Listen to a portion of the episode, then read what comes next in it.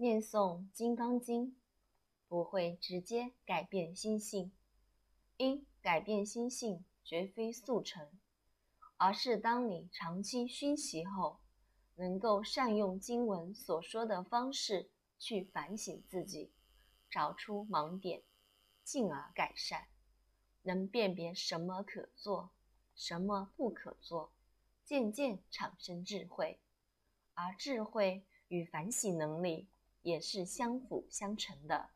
盲点即是累世的贪嗔痴等恶习，有盲点就要改善并超越，